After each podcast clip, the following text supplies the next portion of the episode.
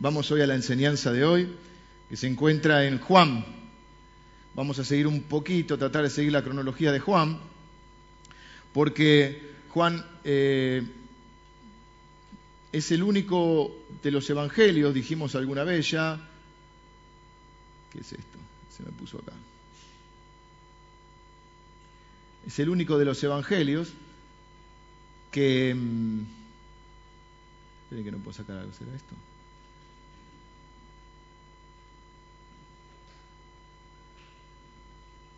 ¿Dónde apareciste?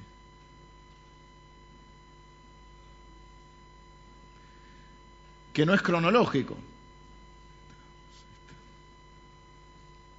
No es, perdón, no es cronológico, no es sinóptico. Enseñamos hace algunos domingos, hoy hicimos la aclaración, de que hay cuatro biografías de Jesús. Mateo, Marcos, Lucas y Juan. Mateo, Marcos y Lucas tienen una, eh, como una línea común, un hilo en común. Son conocidos como los evangelios sinópticos. Hay un, paralelo en sus relatos. Juan es el único diferente. El 60% de de Mateo, Marcos, Lucas y Juan es material en común. En cambio, el 90% de Juan es único. Es decir, si no estuviera Juan, hay un montón de cosas de Jesús que no sabríamos. Y cada uno tiene un propósito. Vimos que cada uno de los libros, de las, biografías, tiene un propósito. ¿Y por qué son diferentes? Porque cada uno lo relata de acuerdo, en algunos casos, a cómo lo vivió o a la fuente que tenía. Y porque además cada uno tiene un propósito. Mateo quiere mostrarnos ¿Se acuerdan alguno que quería mostrarnos Mateo? ¿Para quién estaba escrito Mateo? Para los judíos. ¿Y qué quería demostrarnos? ¿Cuál era el énfasis sobre Jesús? El Mesías esperado por los judíos, el, hijo de David, diríamos. Juan quiere mostrarnos, dice, estas cosas se escribieron, dice el libro de Juan, el propio Juan, en el capítulo, ya al final del libro, el capítulo 20. Esperen, computadora me está. El capítulo 20, versículo 31 dice: Estas cosas se escribieron para que creáis que Jesús es el Cristo, el Hijo de Dios, y para que al creer tengáis vida en su nombre. Hay un énfasis muy grande de Juan en que Jesús es el Hijo de Dios, es el Verbo encarnado, es Dios mismo. Así comienza el, libro de Juan. El verbo se hizo carne y habitó entre nosotros y vimos su gloria, gloria como del unigénito Hijo de Dios. Pero ¿para qué se escribió el libro de Juan? Para que creamos que Jesús es el Cristo, el Hijo de Dios. El Cristo, acuérdense que era un, título, era el enviado, ¿eh? el, el ungido, el Mesías, el Hijo de Dios, y para que creciendo tengáis vida en su nombre el versículo, por mí fíjense esto, eh, para que tengáis vida en su nombre, quizá uno de los versículos más conocidos del Evangelio de Juan es cuando le dice a Nicodemo, porque de tal manera amó Dios al mundo, que dio a su único Hijo para que todo aquel que en él cree no se pierda, mas tenga vida eterna.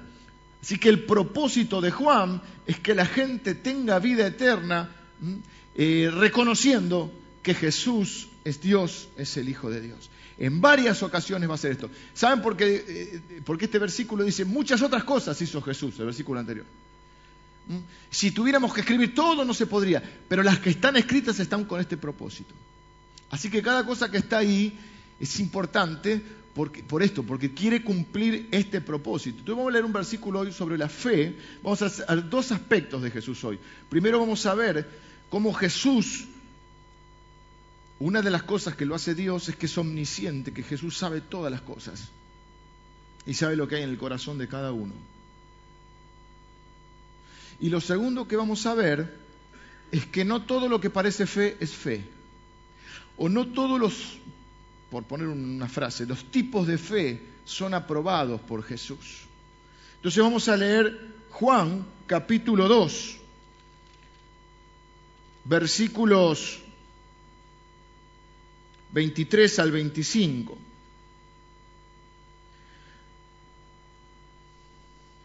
Luego que hace, de hacer el milagro de la multiplicación, o bueno, no la multiplicación, sino de, transformar el agua en vino en la boda de Caná, eh, Jesús dice que manifestó su gloria y sus discípulos creyeron en él. Capítulo 2 eso.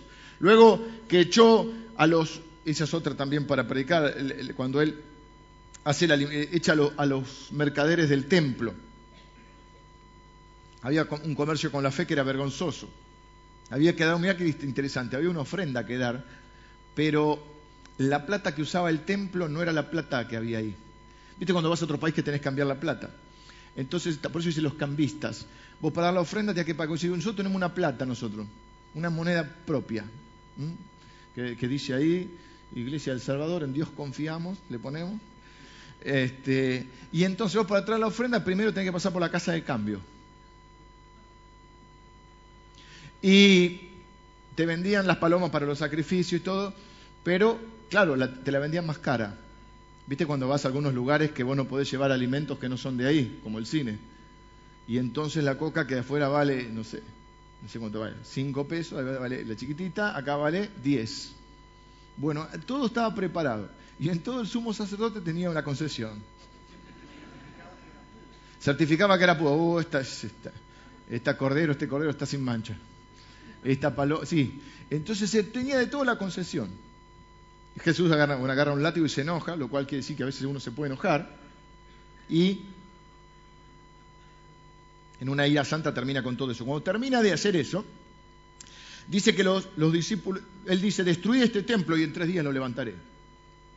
Y Juan comenta, por eso cuando resucitó de los muertos, sus discípulos se acordaron que había dicho esto y creyeron en la escritura y en la palabra que Jesús había hablado. Ven, Juan tiene un propósito. Escribe con la idea de ayudar a las personas a que vean la gloria del Hijo de Dios. Acuérdense que dice, eh, se mudó de barrio, se vino a la tierra y vimos su gloria, gloria como del unigénito Hijo de Dios. Toda la idea de Juan es que podamos ver la gloria de Jesús para eh, reconocerlo como Dios y así tener vida eterna y entender que Él es el supremo tesoro en nuestra vida.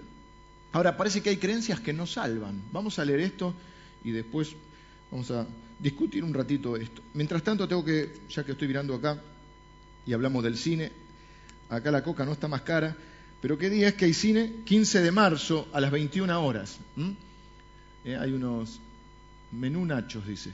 No es que lo prepara Nacho el menú, sino que hay Nachos para ver la película, 21 horas, viernes 15 de marzo, dice Cinema para Matrimonio. Y hay un pequeño taloncito, porque estamos haciendo así. No, no, no, hay cuidado de niños.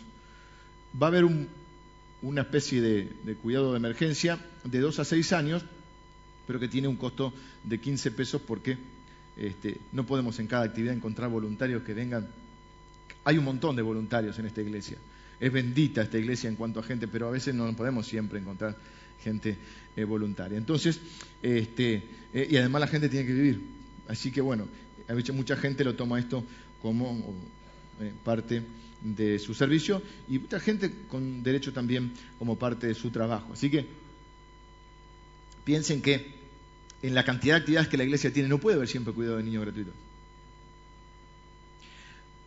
Yo creo que los maestros son unos benditos, que hay un montón de, jóvenes que son unos benditos, porque acá hay diferentes generaciones que cuidan de las, de las otras, que a veces se pierden los eventos más importantes de la iglesia, pero también tienen derecho a veces de poder participar. Bastante que tenemos eh, un plantel lo suficientemente amplio para poder ir este, por lo menos que no toque todos los domingos, un domingo por medio, pero a veces, se pierden las visitas especiales, a veces se pierden la cena ahora de, Semana Santa. Si a veces tratamos de, que en algunas reuniones muy, muy especiales eh, estén los chicos con nosotros por eso, porque a veces no, nos da esa cosa de que muchos de ellos se pierden un montón de cosas. Así que, eh, bueno, esto de, de cine ya lo dije, y vamos a leer Juan 2, 23 al 25. Dice, estando en Jerusalén, ¿quién? Jesús, en la fiesta de la Pascua, muchos creyeron en su nombre, preste atención a esta frase, muchos creyeron en su nombre viendo las señales que hacía. Pero, hay un pero raro, pero Jesús mismo no se fiaba de ellos, porque conocía a todos y no tenía necesidad de que nadie le diese testimonio del hombre, pues él sabía lo que había en el hombre. Vos tenés NBI, vamos a poner a NBI que hay una, palabra que llama la atención. Dice el, el anterior, pone, el versículo anterior. En cambio Jesús no les creía. Ellos habían creído en su nombre, pero Jesús no les creía porque los conocía a todos. Y el 25 dice, no necesitaba que nadie le informara nada acerca de lo demás, pues él conocía el interior del ser humano. Hay dos verdades en las cuales me quiero focalizar hoy. Dos, verdades espirituales que yo veo en este texto. La primera verdad, o lo primero que me quiero enfocar, es en esta gloria. Acuérdense que todo lo que vemos es para ver la gloria del unigénito Hijo de Dios. La gloria de Cristo en su omnisciencia. Todo lo que vemos lo vemos para ver la gloria del Hijo de Dios y de esa manera recibir su gracia ¿eh? en nuestras vidas. Pero miren lo que dice acá. Tres, cositas sobre esto de la omnisciencia. Primero dice que él conocía a todos. Versículo 24. En el 24, en el 25 afirma ¿eh? que esta este conocer a todos es una aplicación específica. Él sabía lo que había en el corazón del hombre. Entonces sabe lo que hay en cada persona. Entonces sabe lo que hay en mi corazón. Y no tenía la necesidad de que nadie le informara nada, nadie le dijera nada, porque Él conoce lo que hay en cada corazón. Jesús conoce todo acerca de todos. Cada uno de nosotros seguramente en nuestras vidas tenemos secretos, pero nada queda excluido del conocimiento de Dios. No sé si alguna, sí, seguramente han escuchado esa frase. Yo esto, este secreto me lo llevaría a la tumba. O cosas que sabemos de alguien y que por respeto eh, a veces decimos, hasta que yo de este tema no voy a hablar hasta que tal persona ya no esté en la tierra por respeto a él. Y a veces, si esas cosas no es muy honorífica directamente, ni aun cuando esté muerto. Pero hay temas de los cuales eh, cada uno tiene derecho también a tener una vida privada. Sin embargo, dice la Biblia que nada queda afuera del conocimiento de Jesús. Lo que Jesús dice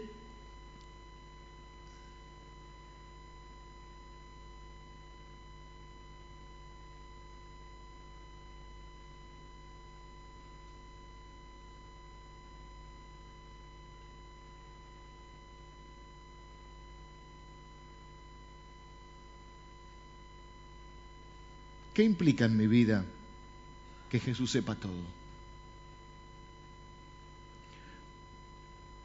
Varias implicancias prácticas. Primero, que delante de Él, en realidad uno no, tiene por qué, no tendría por qué hacerlo en ningún lado, si fuera como Juan, que no le importa nada. Pero delante de Él no puedo ni necesito fingir. Delante de Él puedo ser como soy sería un esfuerzo inútil que algunos intentan hacer de impresionar a Jesús, porque Jesús conoce todo de todos. Y no hay nada en nuestro corazón que Él no sepa. Le voy a decir algo más. Jesús lo conoce a usted más de lo que usted mismo se conoce. Así que si usted mira, admira a un consejero, o un erudito, alguien que sabe de los motivos de los sentimientos o de los pensamientos de los seres humanos o de las causas que los llevan a, tener determinados comportamientos, mucho más usted y yo deberíamos admirar a Jesucristo, porque Jesucristo no solo sabe todo lo que nosotros sabemos, sino que sabe más de nosotros que nosotros mismos. Todas esas preguntas que a veces la gente se hace, existenciales, ¿quién soy yo? ¿Para qué estoy en este mundo? ¿Realmente cuáles son mis motivaciones? ¿Cuáles son mis deseos más profundos? Jesús puede contestar todas esas preguntas, porque dice la Biblia que Él conoce el corazón de todos. Claro, alguno puede tomar esto como una manera de decir, bueno, entonces Jesús te juzga. No, Jesús te conoce. No dice la Biblia que te juzgue. Dice que un día sí juzgará a todos, pero lo que es importante que quiero resaltar acá es que la implicancia de que Él me conozca es que yo puedo ir delante de Él como soy. Y si yo voy con humildad, aunque no sea humilde, pero reconociendo que no soy humilde y ir con humildad, Él me acepta, dice la el que a mí viene yo no le echo fuera.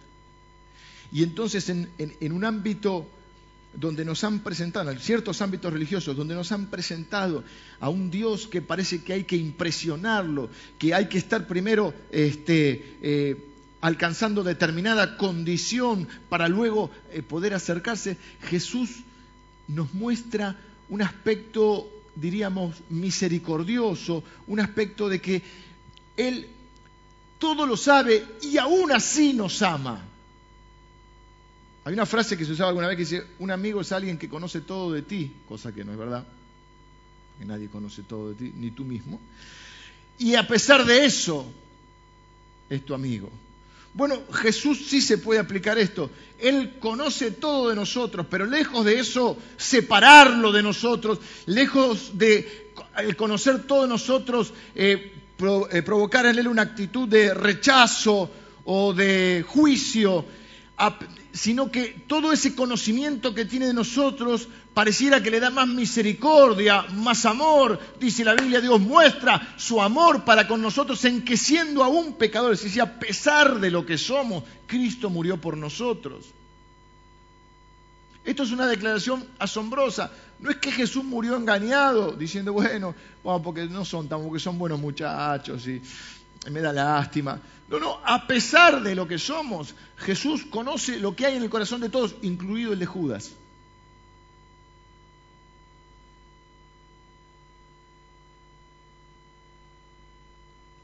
¿Recuerda cuando el Señor le pregunta tres veces a Pedro, ¿me amas?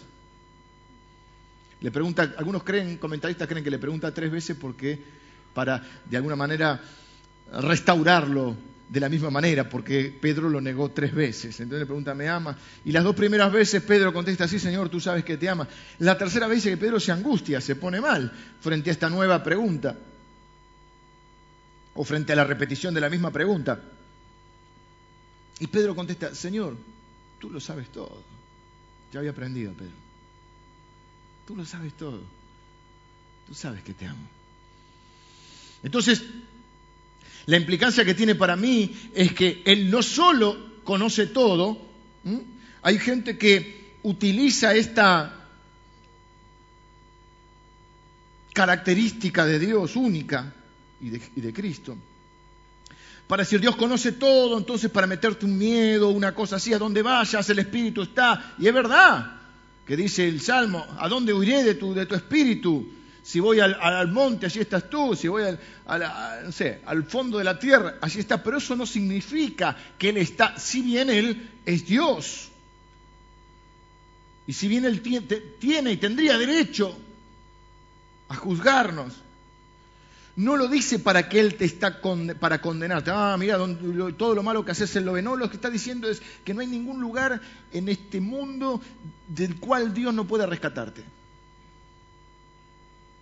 del cual, no hay ningún lugar en esta tierra en el cual Jesús no pueda acceder para ayudarte. Porque Él te conoce y conoce tu corazón.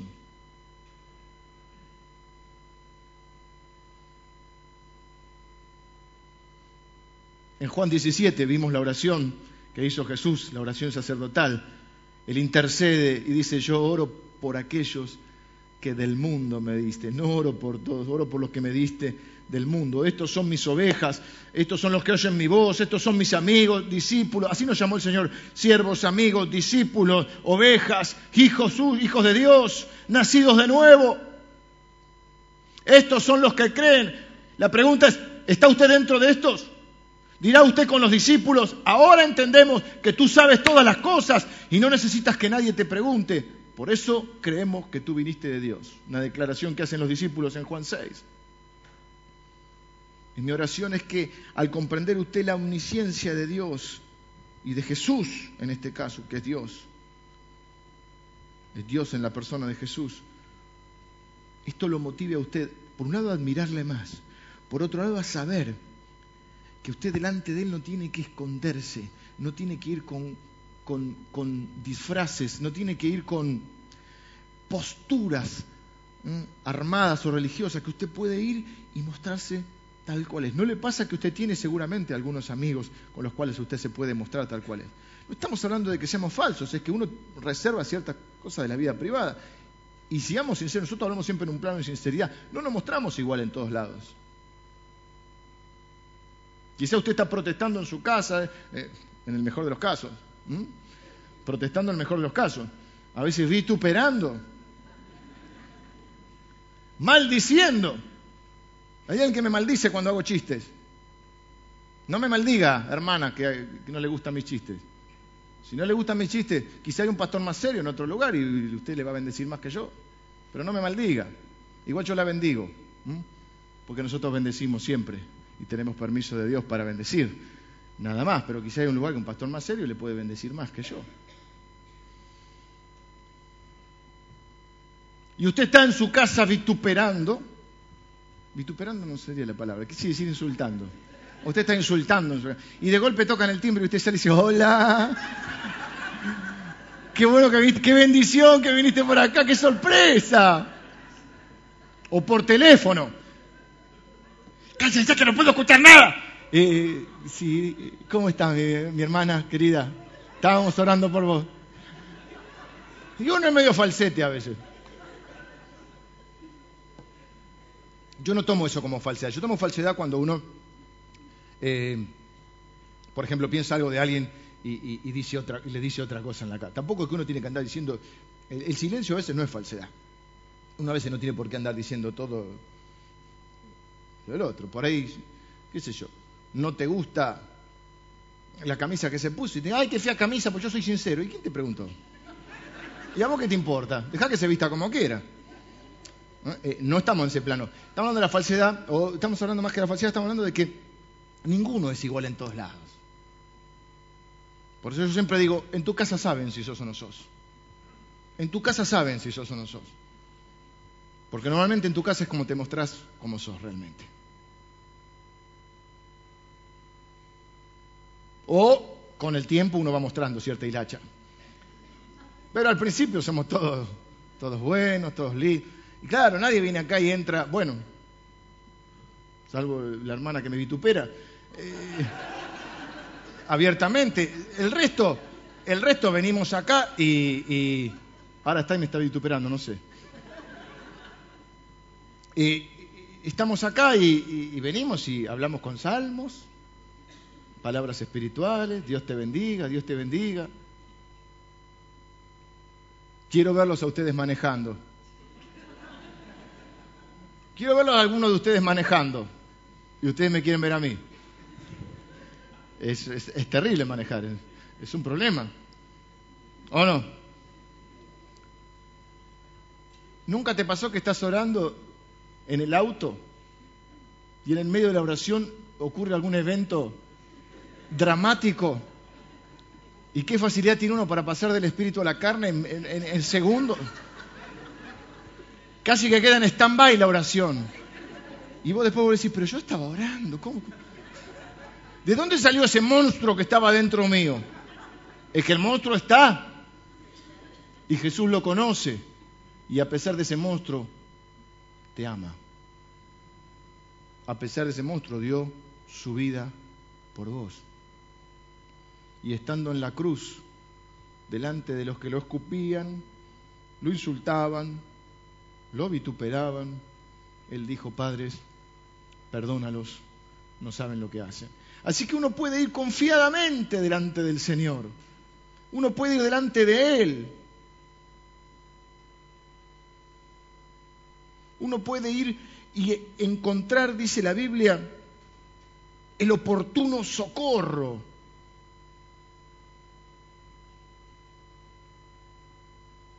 Es una verdad que quizá la conocemos, pero cuando la vivimos es una verdad liberadora. Por fin hay alguien que me acepta como soy, aunque haga chiste. Ya voy a terminar con esto, sino. Por fin hay alguien que me acepta como soy. Porque estamos acostumbrados, hay gente que nos acepta como somos. Pero quizá no conoce todo de nosotros, y si conociera a todos nos aceptaría, y la pregunta del millón. Y como nos criamos todos con esta premisa casi universal, que si te portás bien te quiero y si te portás bien no te quiero tanto, todos tratamos de, de esconder lo que no está tan bueno. Y de golpe era mi amigo, pero me defraudó. ¿Por qué? Porque hizo tal cosa. Ah, entonces esa amistad tenía una condición.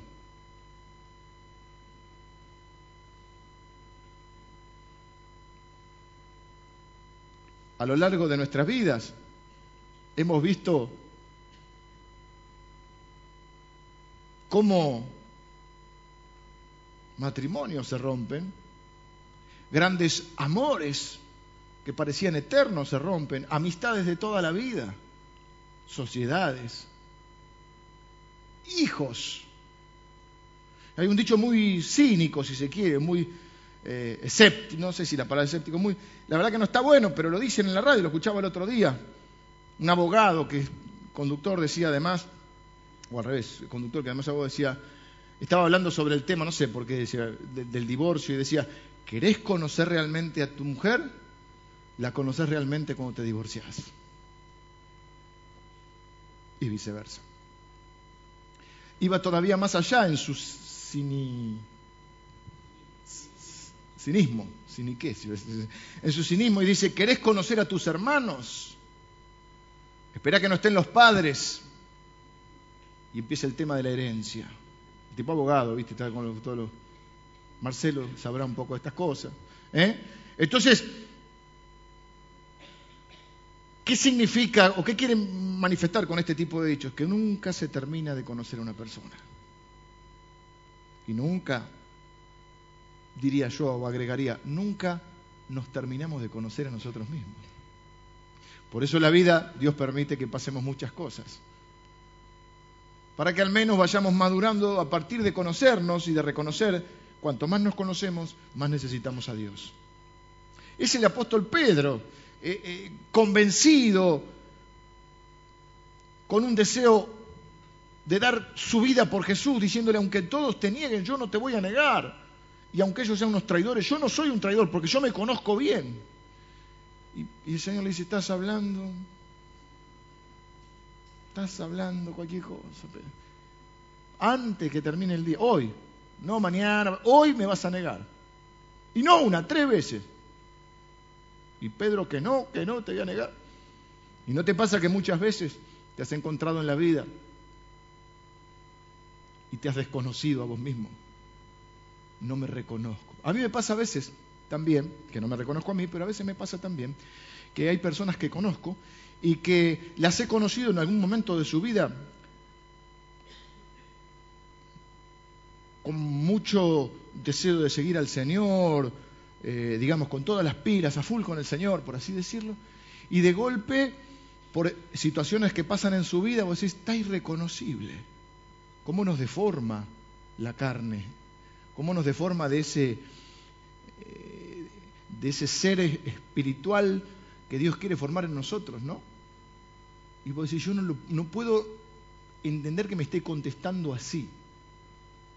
Bueno, y nos pasa con uno mismo que a veces uno se desconoce a sí mismo. También es lindo, por otro lado, al revés, cuando uno conoce a alguien, o conoció a alguien que era de determinada manera, y ve el cambio que el Señor Jesús produce, y está irreconocible, pero para el otro lado, ¿no? Bueno, entonces, lo primero que, me muestra esto, pero quiero el segundo punto porque este es un poquito más controvertido. Esta es la fe que Jesús no aprueba. Hay una fe que parece que Jesús no aprueba.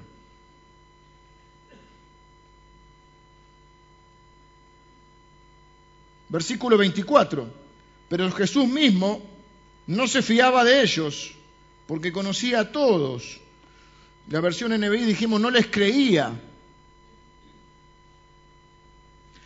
Y se aleja de ellos. No es la manera que Jesús trata a sus propias ovejas, ni a sus propios discípulos. Pareciera que Jesús está diciendo que, que no están creciendo de la manera correcta. No son hijos de Dios. No están viviendo de acuerdo a, a Juan 1.12. ¿Qué decía Juan 1.12? ¿Se acuerdan? Lo leímos al principio. ¿Lo leímos?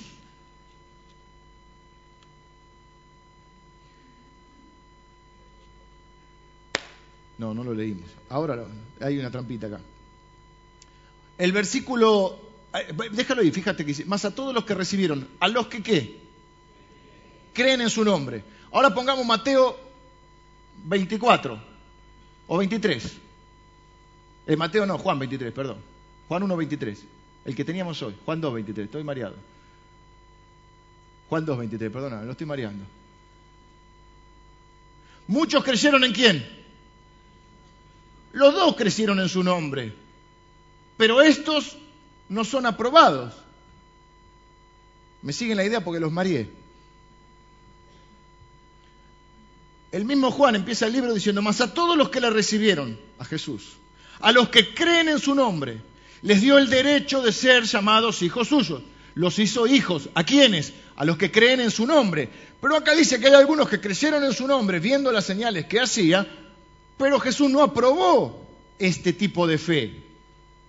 Entonces, ¿en qué quedamos? ¿Creemos en su nombre o no creemos en su nombre? Pareciera que hay una fe que Jesús no aprueba.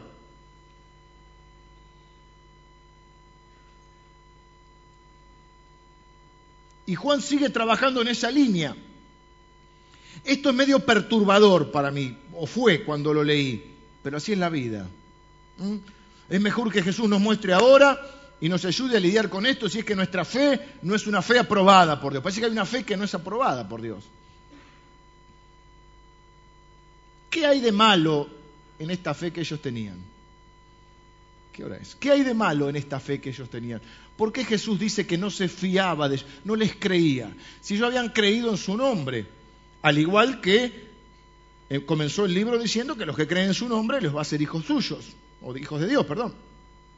Hay dos pistas que tenemos acá. La primera, la pista llamamos la pista Nicodemo, que estáis siguiendo, empieza en el capítulo 3. Y la segunda pista es... Eh,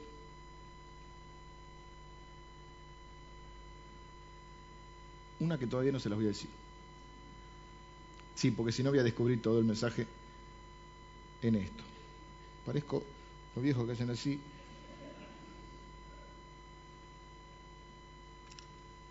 Si le digo la segunda pista se van a dar cuenta, así que le voy a decir primero la primera. Le vamos a empezar por Nicodemo. Hay dos pistas ¿eh? para ver por qué, qué hay de malo en esta fe de esta gente. Entonces, usted no le tiene que dar mucha importancia al tema de capítulos y versículos. Cuando estudiamos la serie sobre la Biblia vimos que los capítulos y los versículos se pusieron muchísimos años después y que no es que estén mal, pero no estaban en los originales. ¿Y qué propósito tenían los capítulos y los versículos? Ayudarnos a encontrar las verdades de Dios más fáciles. Es decir, usted llega a esta iglesia porque sabe que queda en Constituyente 950. De alguna manera, así sucede con las verdades de Dios. Sabemos que está eh, Juan 3.16, pero no estaban en los originales. Entonces, no significa que cuando pasa de capítulo eh, pasaron mucho tiempo en el medio, no. Es más, podría ser a continuación. Y aparentemente viene a continuación, porque está hablando de que Jesús no se fiaba de esta gente, porque sabía lo que era en su corazón, y pone como ejemplo a Nicodemo. Dice, había un hombre de los fariseos que se llamaba Nicodemo. Nicodemo era un, eh, maestro de la ley, un, líder religioso, y dice que este hombre, este vino a Jesús de noche. ¿Por qué fue de noche? ¿Por qué uno a veces hace cosas de noche? Ah, pillos. No quieren que los vean. Anteojos, vidrio polarizado, gorra. Y dice que fue de noche, ¿por qué? Le importaba lo que decían. ¿Quién? Sus compañeros religiosos. Porque Jesús estaba mal visto.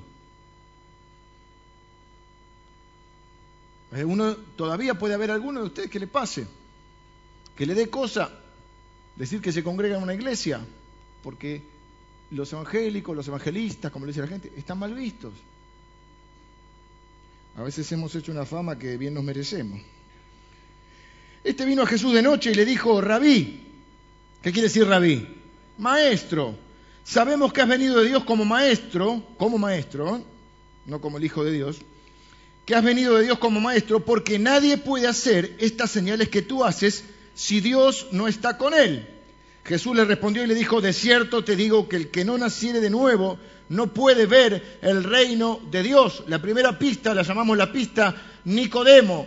¿Qué es lo que pasa con este con Nicodemo y con el tipo de fe que tiene Nicodemos? Son personas que ven que ven las señales y dicen, bueno, algo de Dios habrá en este tipo. ¿Qué es lo que le falta? No ha nacido de nuevo. Es decir, que todavía lo que él tenía no era una fe salvadora. Guarda con esto.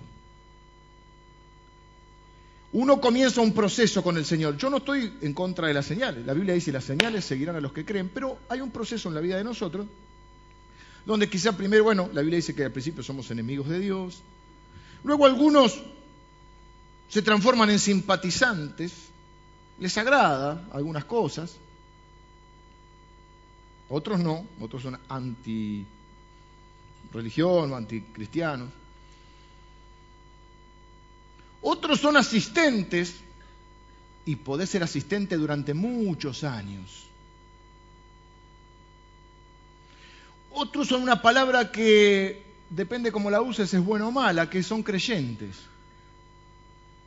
Yo conocía un, un viejo maestro de escuela dominical cuando yo era chico que se refería, cuando le fastidiaban los creyentes que no, no eran verdaderos discípulos, decía la creyentada.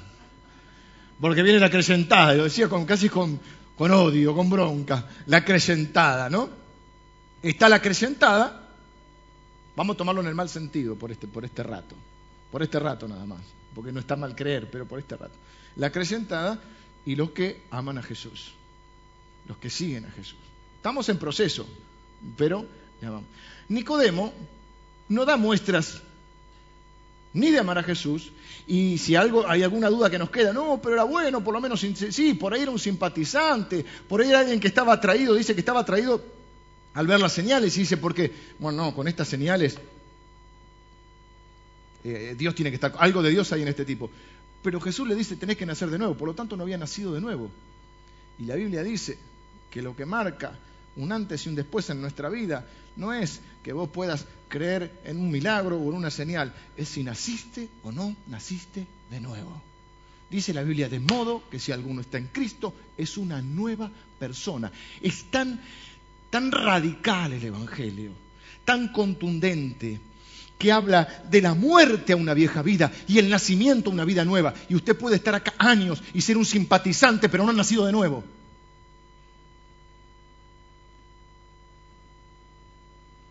Es que la palabra me tocó, la palabra no te tiene que tocar, la palabra te tiene que matar.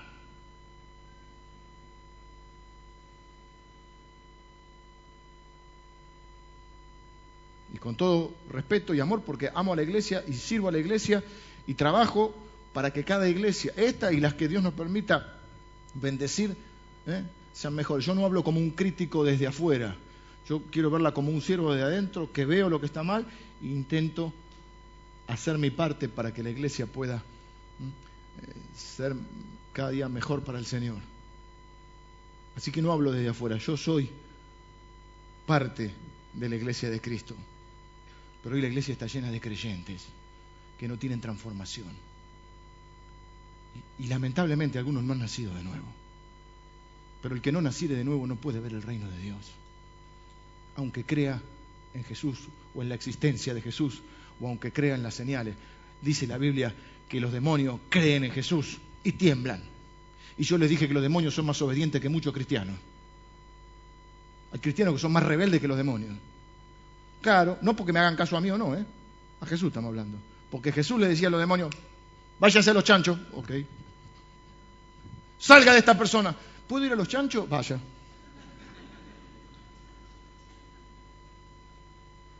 Sal fuera el demonio. Algunos cristianos, eh, Jesús le dice, haga tal cosa.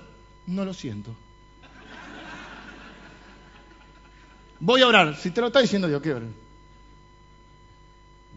¿Te querés bautizar? No lo siento. Perdón, Jesús ya dijo que te bautice. El que creyera y fuera bautizado. Y por todo el mundo, predicar el Evangelio, bautícenlos en el nombre del Padre, del Hijo y del Espíritu Santo. ¿Qué, qué tenés que escuchar? ¿Cuándo hay bautismo? Dentro de poco. En abril.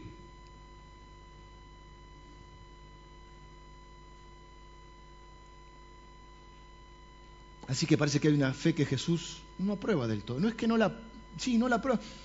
No, les, no es suficiente, no es una fe que les sirva.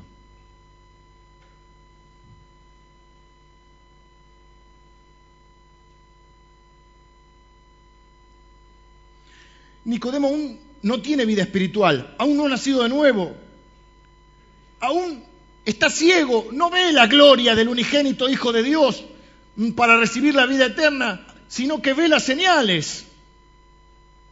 Y ellas fueron tan impresionantes que aún con la mente natural llega a la conclusión de que, bueno, evidentemente Dios tiene que estar en esto.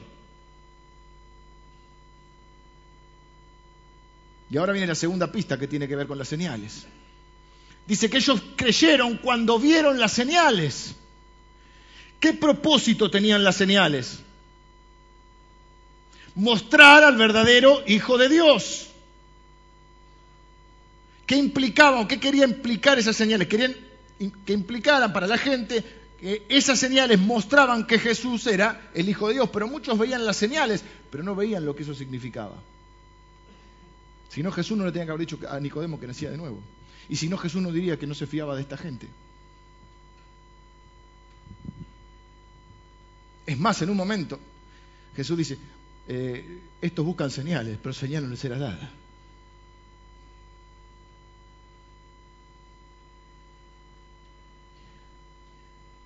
Y hoy hay mucha gente que busca señales y hay algo que para mí es este, bastante nocivo ahora. Yo llamo la dictadura del éxito. Y es que, porque a alguien le va bien en lo que fuera, ¿no? Después se traslada al ámbito cristiano. En lo que fuera, porque le va bien es irrefutable. Y no, pero tiene razón, no, y, pero mira cómo le va. Como si eso fuera el, único parámetro.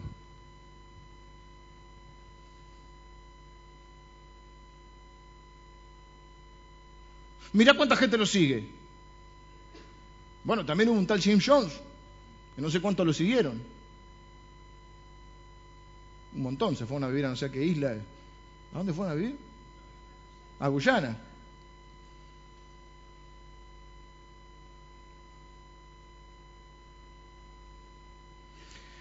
Los hermanos de Jesús son un caso. Después se hicieron cristianos. Pasaron ese proceso de no creer a después gustarle un poquito las señales. No está mal que te gusten un poquito las señales, pero te quedas ahí. Y entonces miren lo que dice en Juan 7, es un versículo es difícil. Juan 7, del 3 al 5. Son los hermanos de Jesús.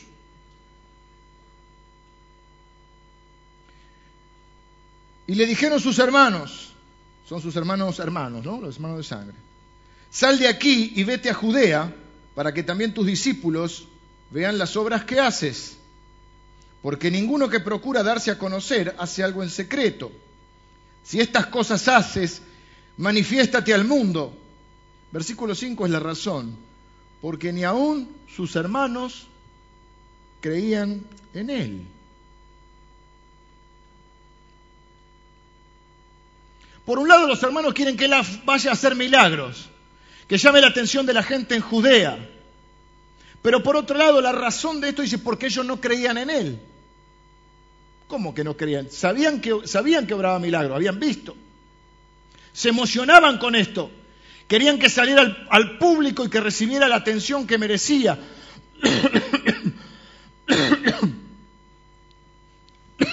Pero según Juan, esto es incredulidad. Y yo estoy totalmente mareado acá. No entiendo crees en los milagros, crees que se haga famoso, te querés colgar de él en, en cierta manera, porque te querían tener ellos un minuto de gloria. Pero dice, pero esto, pero ni aun ellos creían. Versículo 5 lo leímos recién, porque ni aun sus hermanos creían en él. ¿Por qué es incredulidad? La explicación está en Juan 5:44. Mire este versículo. Es para pensar alguna de estas cosas, ¿no? Y para analizarlos cada uno de nosotros, no para juzgar a otro, por supuesto. Jesús pregunta, ¿cómo podéis vosotros creer? Pues recibís gloria los unos de los otros y no buscáis la gloria que viene del Dios único.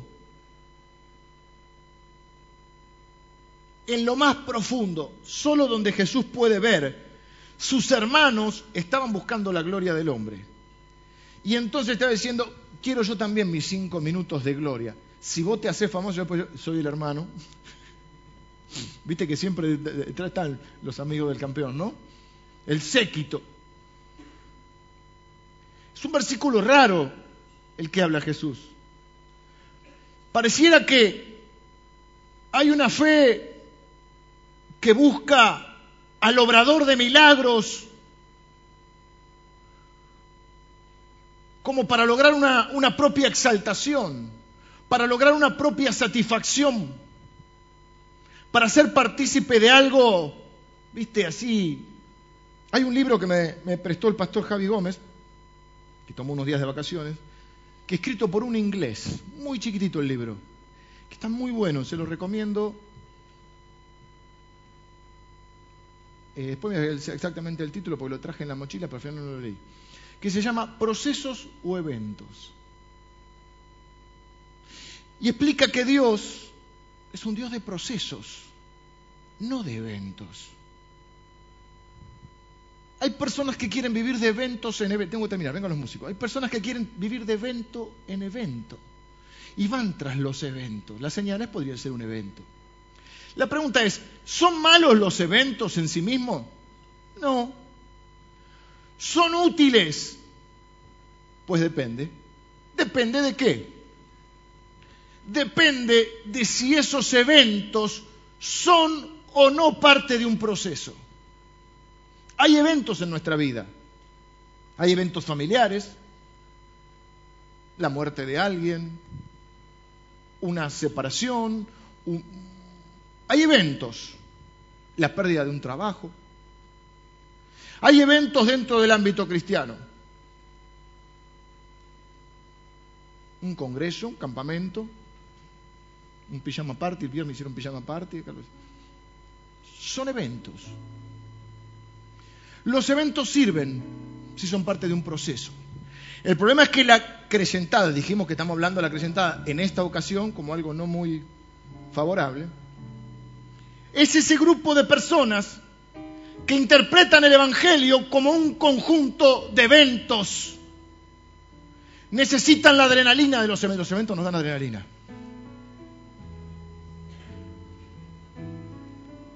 Pero no hay proceso en su vida.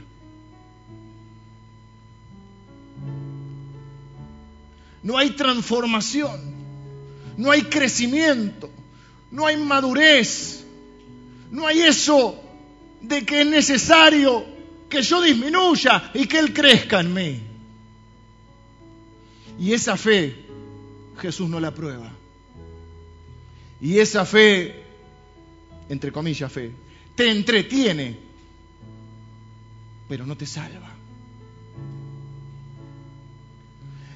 Esa fe te entretiene, pero no te hace nacer de nuevo. Nosotros hacemos la oración del pecador como un, como un inicio de algo. Y ustedes saben que yo creo que la salvación no se pierde. Pero no creo que la salvación sea levantar la mano. Nada más. Tenés que nacer de nuevo y en tu vida, más allá de que estamos en proceso y de que a veces es más lento o más rápido el proceso y que damos fruto y algunos van a dar fruto a 30, otros a 60 y otros a 100 por uno,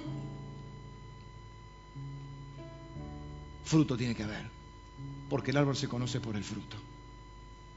Y el fruto no es cuántos años tenés asistiendo a una iglesia, a cuántos eventos fuiste.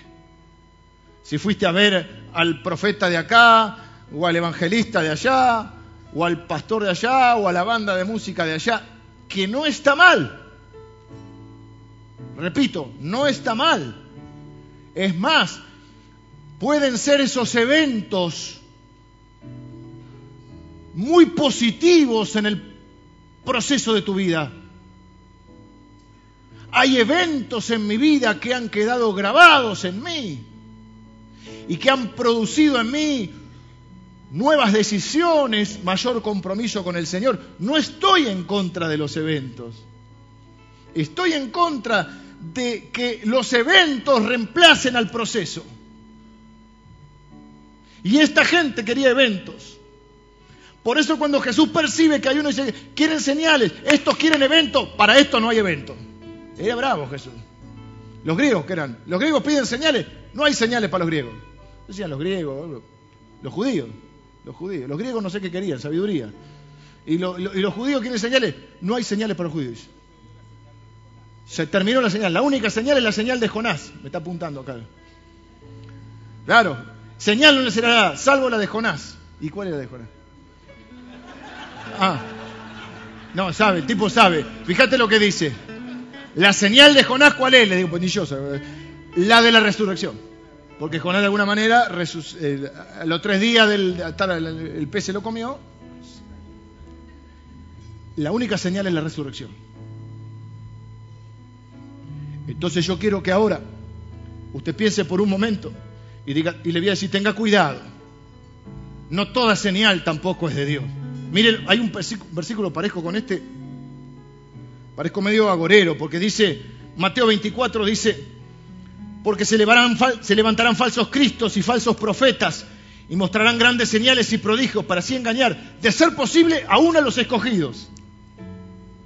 Y hay mucha gente que anda y es muy precario. Escuche bien, como dice mi mujer, qué básico que sos. A veces me dice, qué básico que sos. Pues los hombres somos básicos, qué básico.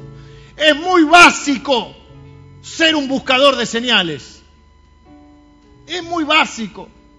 Y andamos tras el obrador de señales hasta que el obrador de señales se va con la plata de todos nosotros en un jet.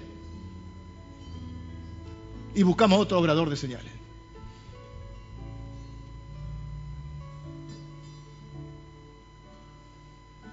Y dice que va a haber gente que haga prodigios para engañar a uno de los escogidos. Hacen señales reales, milagros asombrosos.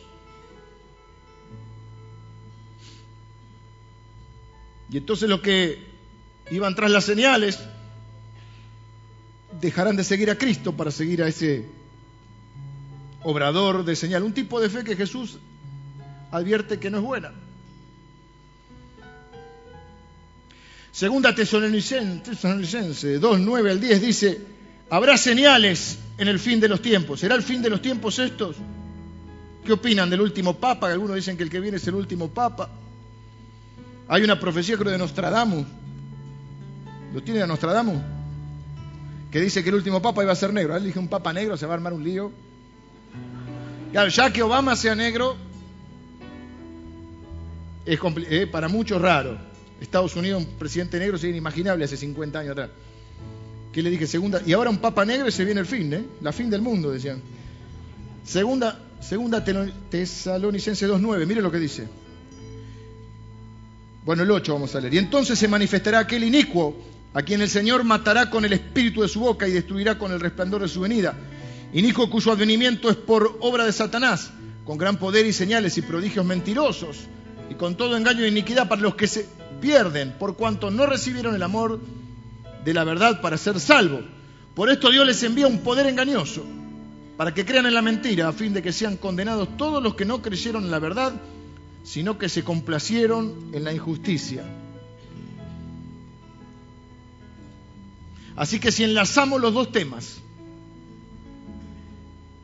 la pregunta que surge hoy es, ¿está tu fe basada en una visión espiritual de la gloria del unigénito Hijo de Dios, omnisciente, que todo lo sabe, lleno de gracia y de verdad?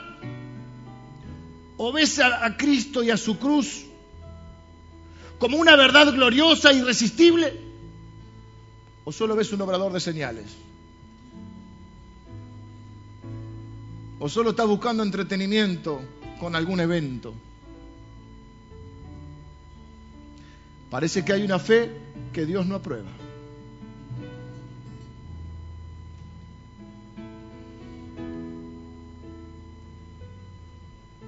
Tanto me estoy analizando yo, a veces yo me complico solo. Vieron que decimos, me lo voy a decir, no lo iba a decir, lo voy a decir. Voy a decir. Vieron que si nosotros tenemos las reuniones de milagro, le cambié el nombre, se llama reunión de milagro. Hay milagros, sí, pero no son reuniones de milagro. Porque no quiero que el centro esté en eso. Yo entiendo que hay gente que viene por la señal y luego conoce a Cristo, no está mal. Es más, la predicación del Evangelio va respaldada por milagros, prodigios y señales, dice la Biblia. Y ustedes saben que en cada reunión especial que oramos por las personas y que llamamos noches de milagros, antes de orar por las personas, hacemos el llamado a salvación. ¿sí? Ustedes saben que yo lo hago siempre. Pero dije, no me está gustando. ¿Saben por qué? Porque hay palabras que se bastardean. Y entonces pierden... Hay palabras que están bastardeadas. No quiero mencionar ninguna para nadie se ofenda, pero hay palabras que están... Hay dones de Dios que están bastardeados. Palabras que, y, y significados que están en la palabra de Dios y que son reales, pero que están bastardeados. Títulos, o dones, o ministerios que están bastardeados.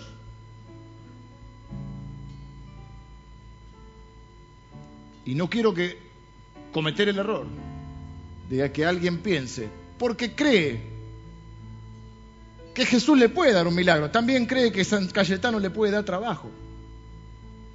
Y también cree que la de Satanudo le arregla el problema. No, el expedito es el que te arregla los problemas rápido. de Satanudo no sé qué te hace. Saca los nudos acá. Pues. No sé. También cree eso. Pero eso no es una fe salvífica.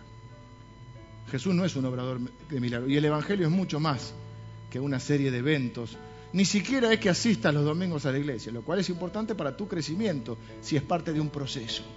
Por eso hay tanto creciente hoy buscando eventos. ¿Dónde, hoy, ¿Dónde hay hoy evento? Vamos para acá.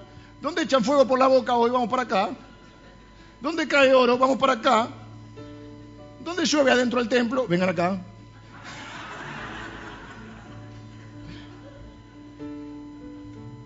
¿Dónde hay uno que haga chistes?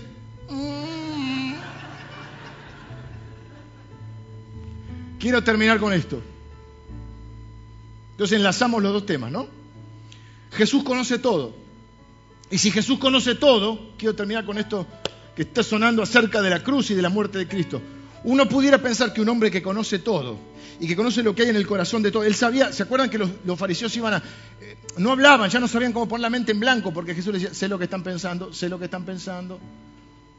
Si él sabía todo, si él hubiese querido, él pudiese, él pudiera haber evitado la cruz. Muy fácil. Si vos sabés los planes que tienen en contra. Ustedes saben que él no creía que Judas lo, no sabía que Judas lo había entregado. Si le dice el que moja el pan conmigo en el plato, este es el que me entrega. Lo que vas a hacer, lo que vas a hacer hazlo pronto. Le viene a saludar, ese sí que era falso, ¿no? Judas. hermano querido, le da un beso.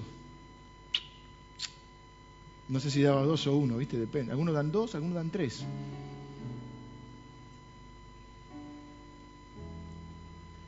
Y le dice con un beso, entregas al maestro. Y Pedro quiere sacar la espada y dice, vos crees que yo no puedo ahora hacer así. Y mi padre enviaría legiones de ángeles para defenderme. ¿Creen usted que a Jesús lo sorprendieron? No sabía el complot en su contra. Si, si uno mira, y, quiere, hágalo, por eso elegí Juan. Les dije, Juan tiene 90% de material único y además empieza con un Jesús grande. Juan no está el relato de la Navidad, del nacimiento. Juan empieza con un Jesús grande, o sea, adulto. Y ya en el capítulo, no me acuerdo si en el... No, en Lucas 8 es, que dice que afirma su rostro para ir a Jerusalén. Pero ya en Juan, como empieza grande, ya el poquito ya empieza a decirles eh, que él tiene que ir a Jerusalén, que él va a morir, que él vino para eso. Entonces él sabiendo todas las cosas, él podía haber evitado todo lo que le hicieron y alejarse. Podía, podía, pero no era su plan. Porque aún sabiendo lo que hay en el corazón del hombre, incluido Judas, él escogió cuándo, dónde y cómo moriría. Y como dice Max Lucado, un libro de Max Lucado, dice lo más sorprendente de Jesús, y hace todo una, más poético que yo, pero resumido sería lo más sorprendente de Jesús. No es que haya resucitado al tercer día, no es que voluntariamente haya ido a la cruz, no es que frente a todos los juicios y las maldiciones haya cerrado su boca, que no es lo más sorprendente que mantuviera la serenidad en medio, en medio del abandono de sus propios amigos. Lo más sorprendente es que lo hizo por ti y lo hizo por mí. Por eso esta serie se llama Camino a la Cruz.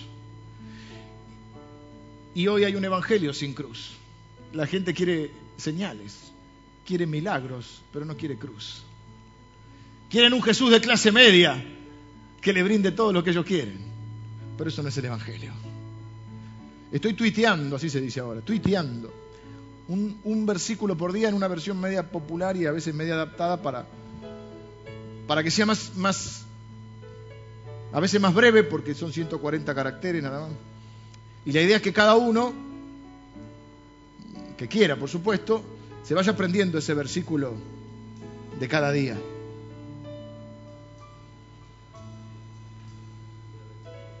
Y si no se puede retuitear porque lo tengo cerrado todavía el grupo, lo tiene que escribir. Pero iba a contarles uno de esta semana. Me olvidé.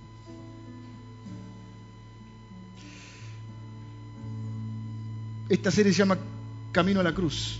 Y le decía, hoy no hay evangelio. Hoy hay mucho que quiere evangelio sin cruz. Jesús dijo, el que quiere venir en pos de mí, tome su cruz. Niéguese a sí mismo. Tome su cruz y sígame. Y no me puedo acordar cuál era el que puse esta semana. Algunos me están siguiendo. Es Leo Cornou, si alguno quiere.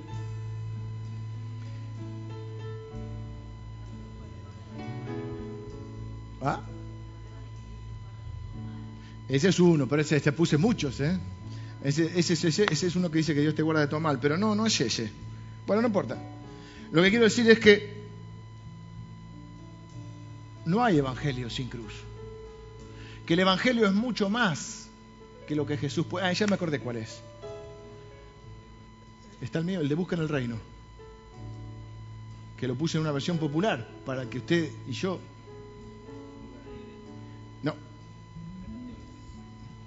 Ay, si quieres que vea esto yo.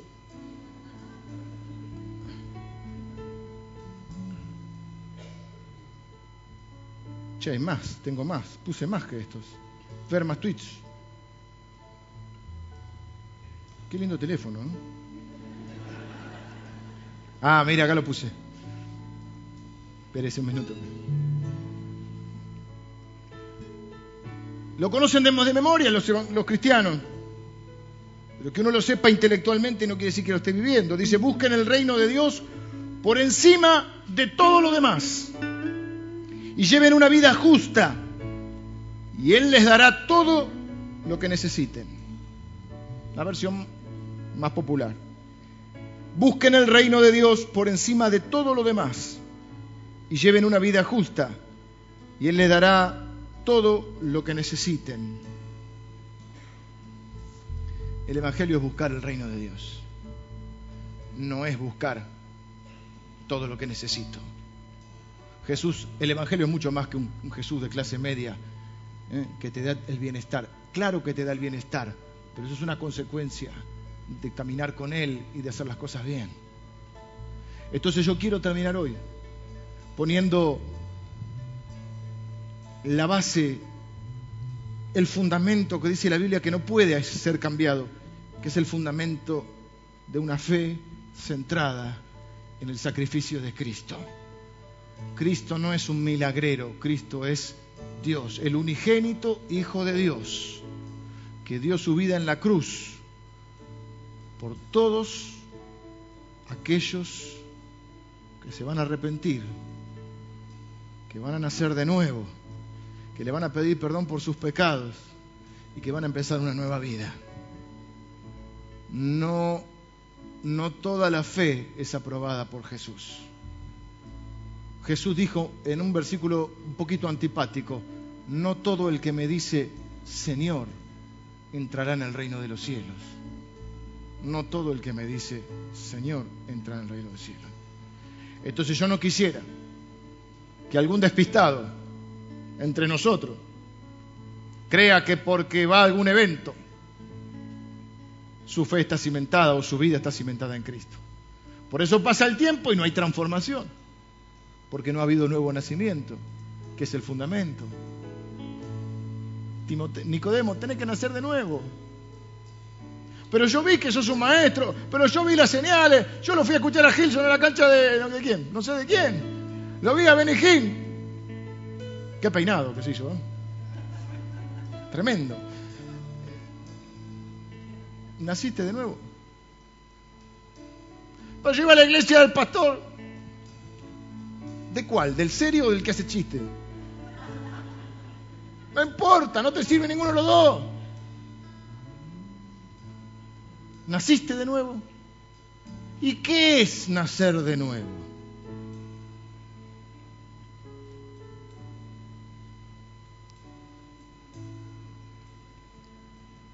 La Biblia dice que todos nacimos físicamente, pero muertos espiritualmente. Porque Jesús, eh, Dios le dijo a Adán, cuando peques morirás, pero no murió, siguió viviendo. Lo que murió fue su espíritu. Entonces cuando hablamos de nacer de nuevo es que tenés que nacer espiritualmente. Por eso es nacer de nuevo. Ya naciste físicamente, tenés que hacer nacer espiritualmente. ¿Y cómo se nace espiritualmente? Por la fe. No la fe en que Jesús hace o no hace milagros, porque Jesús a veces hace milagros y a veces no quiere y no hace. A veces hace señales y a veces no. La fe en que, en que Él es el unigénito Hijo de Dios, que vino al mundo para salvar a los pecadores, que somos nosotros. Que no hay otro nombre bajo el cielo dado a los hombres en el cual podamos ser salvos. Solo en Jesucristo hay salvación. Que Él es el único camino, la verdad y la vida. Y que Él es el salvador de nuestra vida. Pero tiene que ser el Señor. No de nombre, sino de verdad. Entonces, ¿qué es nacer de nuevo? Junta toda esa fe que anda dando vueltas en tu vida, que pusiste en diferentes cosas, y ponerla en Jesús. Fe no quiere decir creer, quiere decir confiar.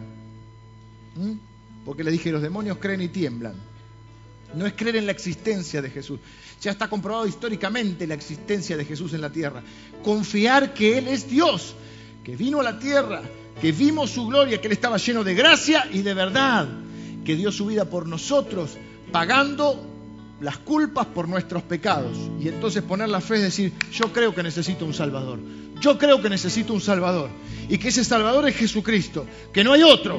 No hay otra posibilidad de que yo sea perdonado. No hay otra forma de que yo nazca de nuevo. Si no pongo mi fe en el Salvador, me arrepiento de mis pecados, le pido perdón a Dios y recibo de Dios el regalo de la vida eterna. ¿Por qué la vida eterna? Porque nace el Espíritu. Y entonces con ese Espíritu soy uno con Él, dice la Biblia. Por eso leí al principio, mas a todos los que le recibieron, a Jesús, les dio la potestad de ser llamados hijos de Dios. Porque primero dice, a los suyos vino y los suyos no le recibieron. Pero los que le recibieron, les dio el derecho de ser hijos de Dios. Entonces naces de nuevo y pasás a ser un hijo de Dios. Entonces ahora vamos a cerrar los ojos, todo el mundo que quiera cerrar los ojos y nos vamos a hacer esta pregunta. ¿Has nacido de nuevo?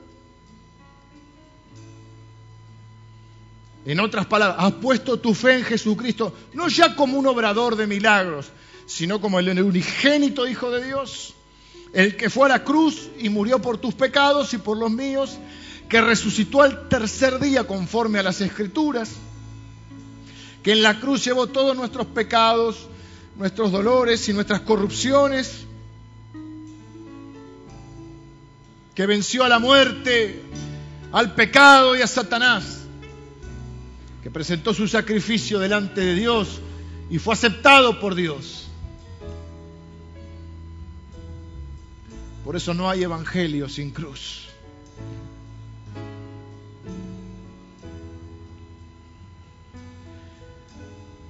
¿Crees esto? ¿Querés poner tu confianza en Jesús? para que Él comience en ti una nueva vida y comience un proceso en el cual posiblemente haya algunos eventos o varios pero como parte de un proceso. Porque dice la Biblia que el que comenzó en ti la buena obra, la perfeccionará hasta el día en que Jesucristo venga. La pregunta es, ¿comenzó ese proceso? ¿Y cómo comienza? Comienza cuando naces de nuevo. Tenés que nacer de nuevo. Entonces yo voy a tener una oración, porque estoy seguro que hoy va a haber nuevos nacimientos en este lugar. Van a ser el espíritu de muchos. Y van a ser en el momento en que pongas tu fe en Jesucristo, tu confianza en Él, y creas que Él es el único y suficiente Salvador.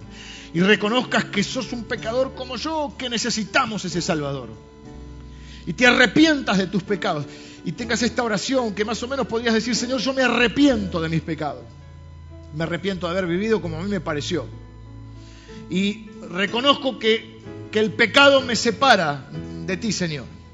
Pero yo me arrepiento y te pido perdón. Y reconozco que necesito un Salvador y que ese Salvador es Jesucristo y pongo mi fe en Él. Señor, necesito nacer de nuevo. Hazme nacer de nuevo hoy. No quiero ser un creyente, no quiero ser un asistente, no quiero ser un simpatizante, quiero ser un seguidor de Jesucristo. Pongo mi fe en Él. Recibo el regalo de la vida eterna, el perdón de mis pecados.